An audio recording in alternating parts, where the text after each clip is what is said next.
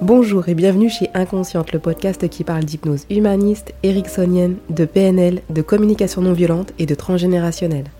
Je suis Pascaline Nogrette Mipoudou, hypnothérapeute à Bordeaux et facilitatrice en communication non violente.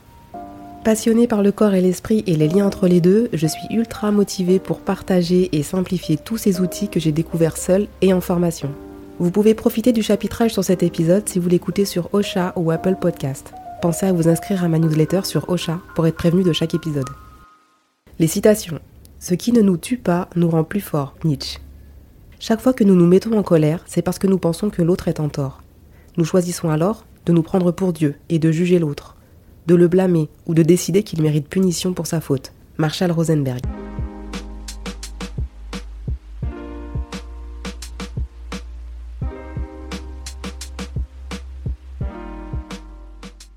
Aujourd'hui, je vous parle de la colère. Rien de tel qu'un petit bain de famille imparfaite pour se remettre en réflexion sur la gestion du conflit. J'ai beaucoup écouté mes proches ces derniers mois, beaucoup trop peut-être. J'ai beaucoup pesté cette semaine, pleuré aussi et médité à ma façon. En communication non violente, CNV, je suis un bébé girafe. La girafe est l'animal qui aurait le plus grand cœur et c'est pour cela que Marshall Rosenberg, créateur de la CNV, l'aurait choisi pour mimer, grâce à une marionnette, la communication empathique. En face, la girafe s'oppose au chacal, pour incarner la communication chacal que nous avons tous appris depuis notre naissance. À noter qu'il existe aussi des oreilles de girafe en peluche, montées sur un serre-tête. Nous les plaçons sur notre tête en exercice pour entendre l'autre avec nos oreilles de girafe. Sinon, vous pouvez être sûr que les oreilles de chacal, qui reçoivent une parole de chacal, se préparent à balancer en retour une jolie phrase chacal. Et là, c'est le drame.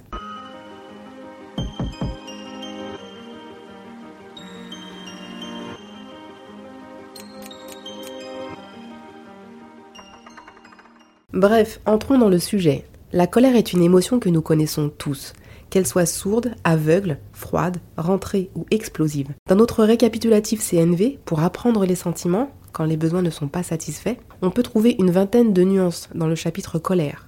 En voici quelques exemples. Abasourdi, à cran, amer, bouillonnant, choqué, consterné, contrarié, écœuré, exaspéré, fâché, furieux, hors de soi, indigné, mécontent, nerveux, révolté, saturé, sidéré, sur les nerfs, etc. J'allais oublier vexé.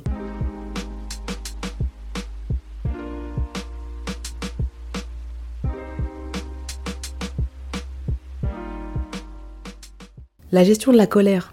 Attention, gestion de la colère, ce n'est pas éteindre la colère, ni même la minimiser. C'est un message pour la comprendre. Imaginez que vous recevez un mail de quelqu'un d'important pour vous, que vous supprimiez le mail sans même le regarder. On serait bien avancé. D'ailleurs, on demandera à la personne de nous le renvoyer. Là, c'est pareil avec votre corps. Arrêtez de penser qu'il vous veut du mal ou qu'il vous gâche la vie. C'est juste un message. Et plus on l'ignore, plus on fait la cocotte. Vous allez comprendre.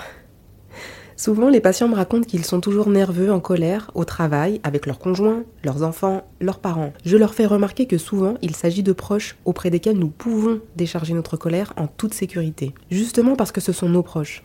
Effectivement, ceux-ci sont compatissants jusqu'à un certain point, jusqu'au stop. Le point de bascule, où l'un des deux ou les deux se rendent compte que cette colère est sans fin. Dans ce cas, c'est plutôt clair que la colère n'a pas été extériorisée au moment où elle devait l'être. J'appelle ce phénomène l'effet cocotte minute. C'est de l'hygiène psychique. La colère fait partie de nos vies, tous les jours. Un petit agacement, une frustration, un dialogue intérieur, tout ça s'installe pendant des jours, des mois, voire des années. La soupape de la cocotte est fermée et dessous ça chauffe. La soupape reste là, fermée, par peur d'exploser, de blesser, d'être jugée, de ne plus être aimée ou appréciée. Et puis un jour, la cocotte explose, et souvent sur la mauvaise personne. Marshall Rosenberg, qui a créé la CNV, parle dans un de ses séminaires d'une femme enceinte de 8 mois qui frappe à sa porte en pleine nuit. Elle explique qu'elle a demandé une petite chose à son mari, qui d'habitude est adorable, et que là, il lui a dit de foutre le camp. Ici, on entend que la colère était dirigée vers la personne qui suscitait la colère. Mais il était resté impassible pendant beaucoup trop longtemps, avec une colère bouillonnante qui a fini par sortir en geyser. Alors que faire? Prendre son temps et une bonne respiration.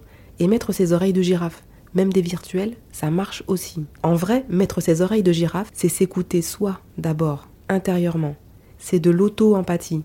Waouh, comment je me sens quand je reçois ça? Ça demande du temps de s'arrêter et de s'écouter. Dans une conversation orale, ça n'est pas facile du tout. Par message, on a tout le temps nécessaire.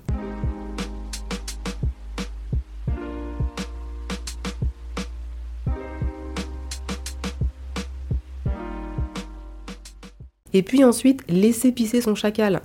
J'adore cette expression, vous le savez, c'est-à-dire laisser couler le flot de jugement, de critique, d'interprétation spontanée, laisser exploser sa colère à l'intérieur. L'intérêt est de pouvoir purger son chacal pour ensuite se connecter à son intention. Quelle est mon intention? Me connecter à l'autre ou lui mettre le nez dedans? Autrement dit, jouer à celui qui a tort et qui a raison. Cette semaine, dans une de mes trois colères, j'ai découvert une troisième intention. Ni me connecter à l'autre, ni chercher à avoir raison. Juste être en paix et ne pas aller sur la colline de l'autre. Je n'avais pas la force. Donc, pas d'empathie, juste un stop. Dans le cas où vous souhaitez maintenir une relation, aller sur la colline de l'autre, on passe alors à l'empathie, c'est-à-dire être à l'écoute de l'autre en mode girafe, supposer le sentiment et le besoin de l'autre. Peut-être que l'autre, en plus de sa colère, ressent de la peur, de la tristesse, de la honte, et peut-être qu'il a besoin de compréhension, de coopération, de paix lui aussi, de justice, d'ordre. La liste peut être très longue.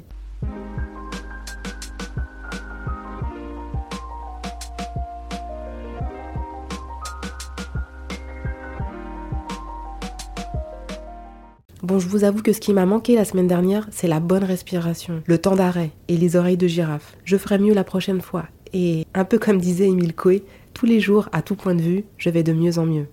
La projection.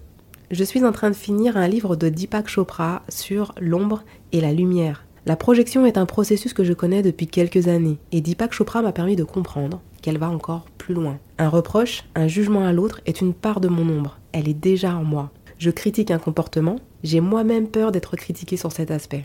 Marshall raconte que son fils revient attristé de sa première journée dans une école chacal. Auparavant, il était dans une école girafe que Marshall avait créée. En arrivant dans l'école chacal, un professeur, voyant les cheveux longs du gamin, lui dit Oh, quelle jolie petite fille Le fils de Marshall ne s'est pas trop embarrassé de cette remarque, même si ça l'a touché. Auto-empathie. Il s'est senti humilié. En passant à l'empathie, il dit à son père que le professeur devait être triste en voyant ses cheveux longs, car il était chauve.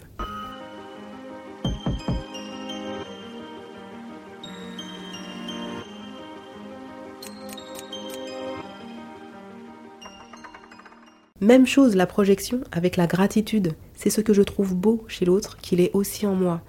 N'est-ce pas juste formidable? Je vous laisse y réfléchir 10 secondes.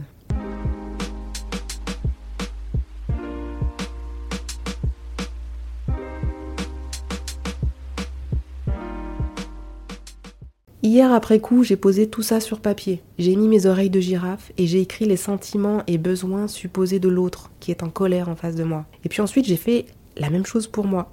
Je me suis vite rendu compte qu'on avait probablement les mêmes besoins. Juste waouh, tout ça pour ça. Un des échanges s'est plutôt bien terminé. J'avais peut-être réussi à mettre mes oreilles de girafe virtuelles. Même un petit peu de travers, c'est déjà ça.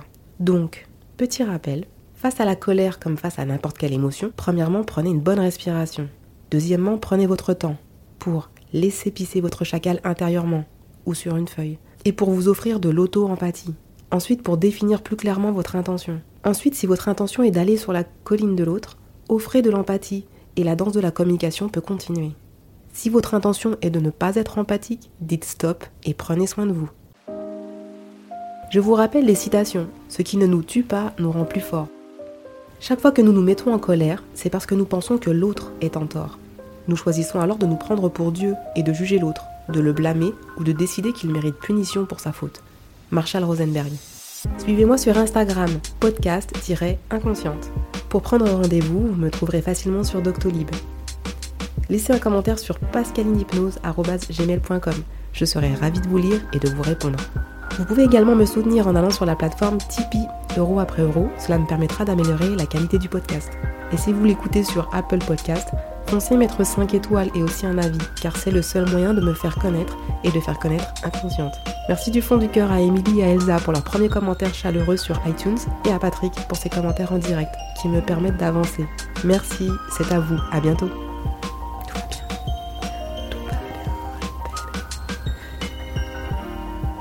Il est trop fort ce mec, hein, Emile Coué. Ok, ok, ok, ok, ok, ok. Mhm. Mhm, mhm, Podcast 56, la colère.